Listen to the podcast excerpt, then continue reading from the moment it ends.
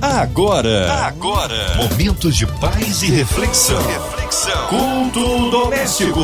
A palavra de Deus para o seu coração com Márcia Cartier. Na sua 93, mais um culto maravilhoso, culto que abençoa, traz a palavra do Senhor, a oração da fé e estamos juntos com ele, nosso querido pastor Abner Bertoldo, pastor de família do projeto Recomeçar em Xerém. A paz, pastor Abner, que bom recebê-lo aqui em mais um culto doméstico. Eu é que agradeço essa oportunidade, Márcia, é sempre uma honra muito grande, é sempre um prazer enorme poder estar aqui na Rádio 93, eu gostaria de dar boa noite a você, aos ouvintes da rádio estão ligados no culto doméstico e dizer que Deus tem separado algo poderoso para ser ministrado essa noite e eu tenho certeza de que aqueles que estiverem ligados no culto doméstico essa noite vão ser edificados pela santa e gloriosa palavra do Senhor. Aguarde porque Deus quer falar contigo, Deus tem algo para ministrar sobre a sua vida, sobre a sua família e eu tenho certeza que ao final dessa ministração, ao final desse culto, você vai ser ricamente abençoado por Deus, eu não tenho dúvidas disso. Fique ligado aí porque Deus quer falar contigo. Amém! O carinho especial a esse povo lindo, em especial as famílias do projeto Recomeçar em Xerém. Hoje a palavra no Novo Testamento? Isso, Marcinha, perfeito. Vamos trabalhar hoje no Novo Testamento. Vamos ler um texto que está no Evangelho segundo São João, no capítulo 14. Nós vamos ler dos versos 5 ao verso 12. A palavra de Deus para o seu coração. Bom, então vamos lá. Acompanhe comigo a leitura para que a gente possa fazer depois uma breve explanação daquilo que o Senhor quer falar conosco através desse texto. Vamos lá. Está escrito assim: Tomé disse a ele: Senhor, nós não sabemos onde você está indo. E se não temos nenhuma ideia de onde você está indo, como poderemos saber o caminho? Jesus disse a ele: Eu sou o caminho, a verdade e a vida. Ninguém pode chegar até o Pai a não ser por mim. Se vocês realmente me conhecessem, vocês conheceriam também o meu Pai. A partir de agora vocês o conhecem e o têm visto. Verso 8 diz assim: Felipe disse: Senhor, nos mostre o Pai e ficaremos satisfeitos. Jesus respondeu: Você ainda não me conhece, Felipe? Mesmo depois de todo esse tempo que passei com vocês, quem me viu, viu o Pai. Então, como você pode dizer nos mostre o Pai. Você não crê que eu estou no Pai e que o Pai está em mim? As palavras que digo a vocês não são as minhas próprias, mas vêm do meu Pai que vive em mim. E é através de mim que ele realiza as suas obras. Creiam em mim quando eu digo que eu estou no Pai e que o Pai está em mim. Ou pelo menos creiam por causa das obras que vocês me viram fazer. E eu falo a vocês a verdade. Quem crê em mim fará também as mesmas obras que eu faço, e até maiores do que estas, porque estou indo para o Pai. Louvado seja o nome do Senhor. Vamos orar, vamos orar mais uma vez, vamos falar com o nosso Deus. Senhor Deus Pai querido, te damos graça, te louvamos e te bendizemos. Revela-nos através desta breve ministração tudo aquilo que está reservado para nós no dia de hoje, o que está contido nesse texto que nós lemos, traz-nos clareza para que possamos compreender o que realmente o Senhor quer falar conosco essa noite. Eu oro que seja assim, mas conheço Deus a quem nós servimos, eu te agradeço. Deus, muito obrigado. Assim oramos, em nome de Jesus. Amém. Amados ouvintes da Melhor do Rio, eu decidi levá-los a refletir comigo hoje sobre alguns sinais que caracterizam um discípulo de Cristo. Eu diria mais, um verdadeiro discípulo de Cristo. Mas antes de refletir sobre essas características, me permitam considerar o momento atual em que vive o cristianismo, porque isso vai nos ajudar a entender o que eu quero compartilhar com vocês logo em seguida. Amados, vivemos uma guerra espiritual diária, onde o inimigo tem tentado de tudo para destruir duas das mais importantes instituições criadas por Deus, que são a família e a igreja. E não é difícil entender a razão para que o inimigo invista pesado justamente contra essas duas instituições. Bem, por que será que o inimigo investe tanto contra a família? Bom, porque o inimigo sabe que quando os alicerces de uma família são abalados, fica muito mais fácil atingir as pessoas que fazem parte dela. Ou seja, quando o relacionamento familiar é comprometido, as pessoas que compõem aquela família ficam vulneráveis. O inimigo também sabe que uma sociedade composta por famílias desestruturadas pode ser facilmente corrompida. E essa não é uma opinião pessoal minha. Isso é fato. Os estudiosos da história das civilizações antigas afirmam que aqueles grandes impérios que dominaram o mundo lá no passado começaram a ruir, começaram a perder o seu poder, perderam o domínio que eles tinham a partir do momento em que os alicerces das famílias que ali habitavam começaram a ser atacados. Ou seja, na medida em que os pilares da família começam a ser abalados, aqueles impérios que antes eram imbatíveis começam a cair, um a um. E assim aconteceu com os babilônios, aconteceu com os egípcios, aconteceu com os romanos, e a história se repetiu em todos eles. Mas e por que, que o inimigo também investe contra a igreja? Porque o inimigo sabe que o Senhor deu poderes à igreja para combater contra o inferno. E como o inimigo sabe que quando a igreja do Senhor Jesus parte contra o inferno, ele não consegue resistir, o que, que o inimigo faz? Ele tenta enfraquecer a igreja. E como é que eu sei o que o reino das trevas tem tentado fazer para enfraquecer a igreja? É observando a quantidade de líderes evangélicos que ultimamente decidiram criticar a igreja dos nossos dias. Interessante que eles não criticam o comportamento de alguns líderes que poderiam ser criticados. Eles não criticam algumas denominações que exageram, que até poderiam ser criticados. Mas não é isso que eles fazem. Eles criticam essa instituição criada por Jesus, que é a igreja. E essa postura compromete não somente a unidade da igreja, mas também o senhorio de Jesus. Olha que coisa triste. Ouça o que Jesus falou em João 17, 20. Ele diz assim: Minha oração não é apenas por eles, rogo também por aqueles que creram em mim por meio da mensagem deles, para que todos sejam um.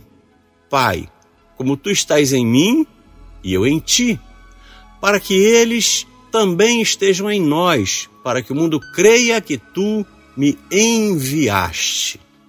Ou seja, o que Jesus está nos revelando é que a unidade da igreja vai contribuir para que o mundo creia que Jesus é verdadeiramente o enviado de Deus para nos resgatar. Mas, pastor, o que, que, o que, que isso que o senhor está dizendo tem a ver com o texto que nós lemos lá atrás?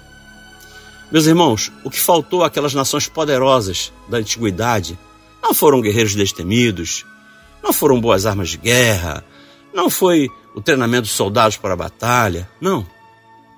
O que faltou àqueles impérios foi a sua submissão aos princípios de Deus, para que assim eles pudessem é, ter a proteção de Deus para que Deus pudesse dar a eles a devida proteção. E essa, essa, essa missão de ser uma trincheira que possa resistir à investida do mal, foi confiada não somente à família, mas foi confiada também à igreja. E essa é uma tarefa importante demais para ser negligenciada por nós que somos discípulos de Cristo. Mas voltando para o texto original, os versículos de João 14 que foram lidos, narra um diálogo interessante entre Jesus e os seus discípulos. E o que me chama a atenção é que eles já andavam com Jesus há algum tempo. Mas mesmo assim, esse diálogo revela que eles ainda não sabiam quem Jesus era. Todos aqueles homens andavam com Jesus, mas segundo as palavras deles mesmos, eles ainda não sabiam que Jesus era Deus. Senão, Veja o que Jesus diz a um de seus discípulos no verso 7.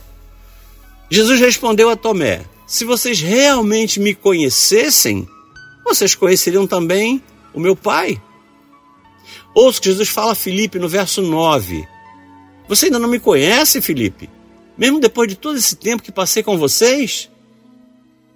Bem, a partir dessa constatação, eu gostaria de olhar para alguns detalhes desse diálogo e deles tirar alguns ensinamentos extremamente importantes para os dias que nós vivemos. Estudando esse texto, o primeiro aspecto que, que me chamou a atenção foi o fato de que o diálogo narrado nele não é um questionamento que esteja desconectado dos dias atuais. Muito pelo contrário.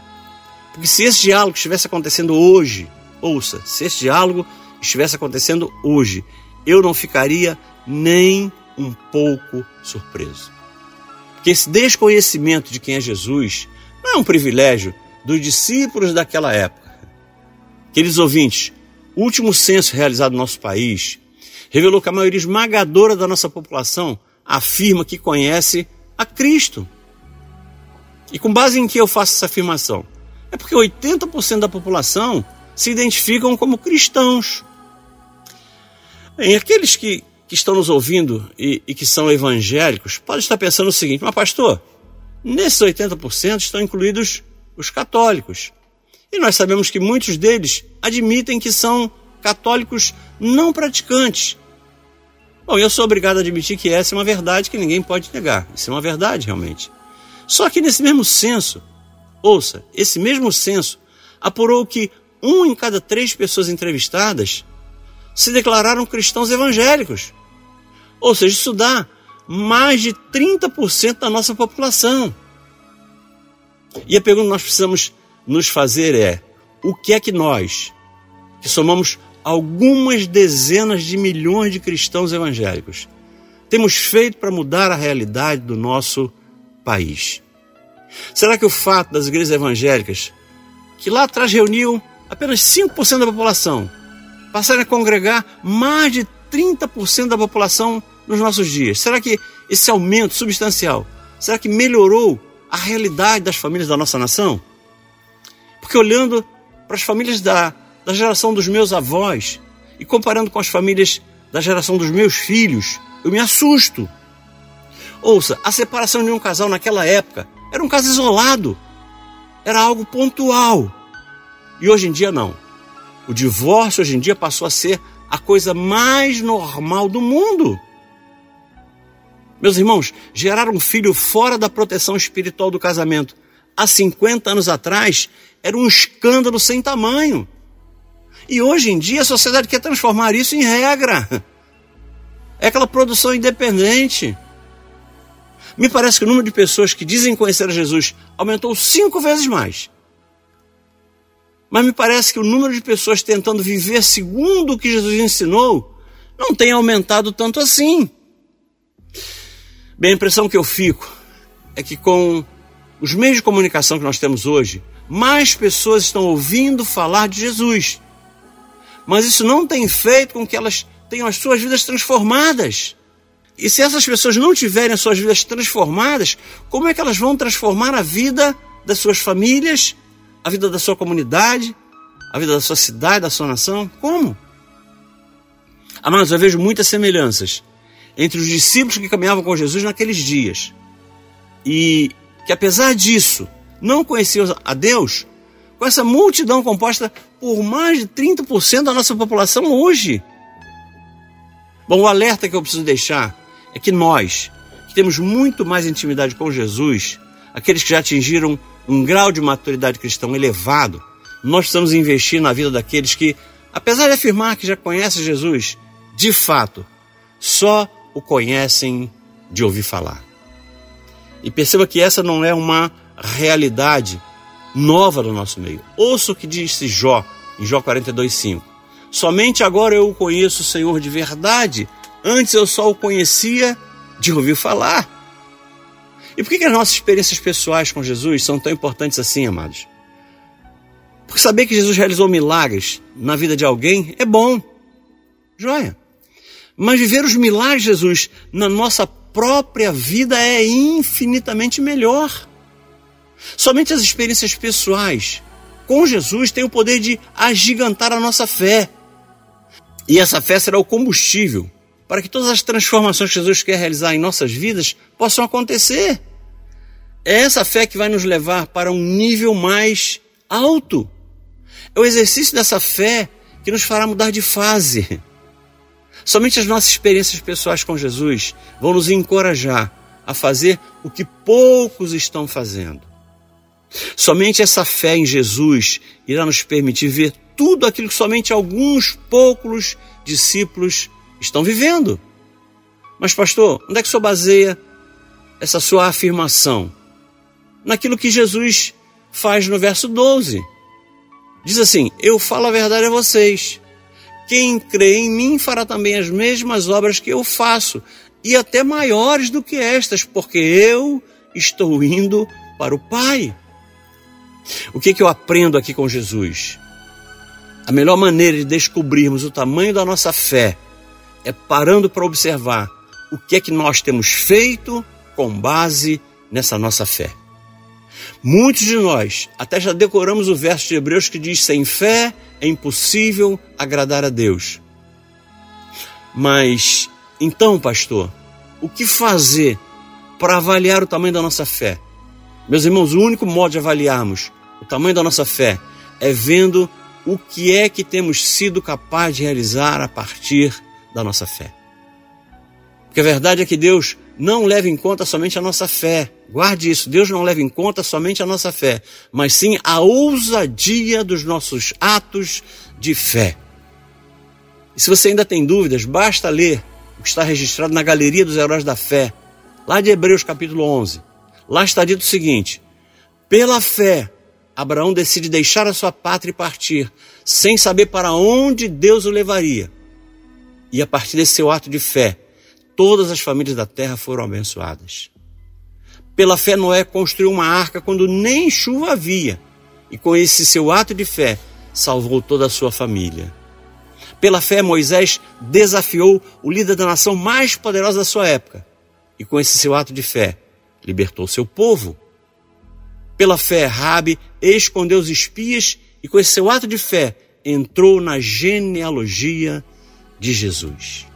Ou seja, a nossa fé só irá transformar a nossa vida. E a partir da nossa vida transformar as pessoas que nos cercam, a partir do momento em que ela nos encorajar a fazer coisas extraordinárias. E eu concluo aqui, deixando uma palavra para você. Eu gostaria de, de encerrar deixando uma pergunta para que você pudesse responder, não para mim, mas para responder para você mesmo. Como você tem vivido a sua vida cristã? A Bíblia nos revela como deve ser a vida do verdadeiro discípulo. Está dito em Hebreus, capítulo 10, nos versos 38 e 39, o seguinte: O meu justo viverá da fé, e se ele recuar, a minha alma não tem prazer nele. Nós, porém, nós, porém, não somos daqueles que recuam para a perdição, mas daqueles que creem para a conservação da alma. Aleluia. E eu concluo deixando outro recado de Deus poderoso para a tua vida. 1 João 5, versos 4 e 5 tem o seguinte recado de Deus para você: Porque todo aquele que é nascido de Deus vence o mundo, e esta é a vitória que vence o mundo, a nossa fé. Quem é o que vence o mundo, senão aquele que crê que Jesus é o Filho de Deus? Guarde isso no teu coração, meu irmão e minha irmã. Somente a nossa fé vai nos tirar da posição desconfortável que possamos estar vivendo e nos elevar para o nível em que desejamos viver. Louvado seja o nome do Senhor. Receba essa palavra, meu irmão, receba essa palavra, minha irmã, e fiquem com Deus. Amém! Glórias a Deus! Que palavra maravilhosa e abençoadora! Colocamos você, ouvinte amado, e toda a sua família em oração, colocando a cidade do Rio de Janeiro, nosso Brasil, autoridades governamentais, nossas crianças, nossos vovôs, toda a família petropolitana, toda a cidade de Petrópolis, todas as pessoas que estão envolvidas em resgates. Que o Senhor tenha misericórdia console o coração dos enlutados, colocando o nosso Brasil, nossas autoridades governamentais, toda a equipe da 93 FM, nossa querida irmã Evelise de Oliveira, Marina de Oliveira, Andréa Mari Família, Cristina Xista e Família, nosso irmão sonoplasta Fabiano e Família, o nosso presidente, pastores, pastor Abner Bertoldo, sua vida, família e ministério, nossos missionários em campo, você no hospital, numa clínica, talvez encarcerado. Vamos orar. Pastor Abner Bertoldo, oremos. Vamos orar então, vamos falar com o Pai. Senhor Deus, Pai querido, damos graça, te louvamos e bendizemos. Estamos aqui, meu Deus, na condição de sacerdote, como profeta da família, para ministrar uma palavra, para liberar uma palavra em direção aos céus, para que dos céus desça, desçam bênçãos sem medida sobre a vida de todos aqueles que nos ouvem. A começar por todos aqueles da MK Music, a todos aqueles da 93 FM, da sua diretoria, ao mais humilde colaborador, que todos possam ser alcançados pelo Senhor, que o Senhor possa ter misericórdia de toda essa população mundial que sofre nesse momento de pandemia, que o Senhor possa estar entrando com providência para que essa pandemia seja extinta, para que, ele, para que esse povo possa ver a tua boa mão operando sobre a vida deles, dos profissionais de saúde que trabalham no combate ao Covid, até aqueles que passam pela doença no momento, estão internados em hospitais, estão privados da sua liberdade, sem poder sair de casa, estão em momentos difíceis da sua vida, às vezes sem emprego, sem uma remuneração, sem salário, que o Senhor possa entrar com providência na causa de cada uma dessas pessoas e dar a elas o refrigério vindo do alto, porque muitas vezes as circunstâncias são difíceis, mas se nós cremos que servimos a um Deus todo-poderoso, as coisas começam a mudar nas nossas vidas. Ser com cada um daqueles que participaram desse culto doméstico, os abençoando de uma forma infinita, de uma forma muito, mas muito especial, porque certamente todos eles darão toda a honra, glória e louvor a Ti. Eu profetizo assim, sabendo que o Senhor é um Deus que atende as orações do seu, do seu povo, o povo que ora realmente com fé alcança o teu coração, alcança, Pai, o teu trono, e certamente dos céus descerão bênçãos sobre a vida de todos aqueles que creram. Eu profetizo assim, mas conhecendo Deus a quem nós servimos, eu já te agradeço. Deus, muito obrigado. Assim oramos com nosso coração cheio de fé, mas com muita gratidão. No nome santo e precioso do Filho amado Jesus. Amém e amém. Louvado seja o nome do Senhor. Amém! Glórias a Deus! Ele é fiel, ele é tremendo! Pastor Abner Bertoldo, aleluias! Ah, o povo quer saber horários de culto, contatos, mídias sociais, meu amado, suas considerações finais. Gostaria de agradecer imensamente a você, Márcia, pela condução do programa, de forma sempre muito gentil. E agradecer também a Cris Moreira, que é a produtora, que sempre que nos convida nos deixa honrados com o convite. E se você quiser saber mais alguma coisa sobre casamento e família, visite nosso canal no YouTube lá, tem muita coisa interessante. Estamos também em todas as redes sociais, é só procurar lá Pastor Abner Bertoldo e você vai encontrar muita coisa interessante sobre casamento e família. E se quiser nos visitar, estamos ali no projeto Recomeçar em Xerém, igreja que é presidida pelo pastor Cláudio Duarte. Estamos ali nos reunindo todas as quartas-feiras às 19h30, que é o culto de campanha. E aos domingos, às 18 e às 20 horas, são cultos presenciais. E esperamos você lá. Se quiser fazer uma visita, se apresente lá. E será uma honra recebê-lo lá, tá? Fique na paz. Amém. Amém. Um abraço a todos os projetos Recomeçar Encherem o nosso carinho. Seja breve retorno, nosso querido pastor Abner Bertoldo. E você, ouvinte amado, continue aqui. Tem mais palavra de vida para o seu coração. Lembrando, de segunda a sexta, aqui na sua 93, você ouve o Culto Doméstico e também podcast nas plataformas digitais. Ouça e compartilhe. Você ouviu? Você ouviu? Momentos de paz e reflexão. reflexão. Culto doméstico. A palavra de Deus para o seu coração.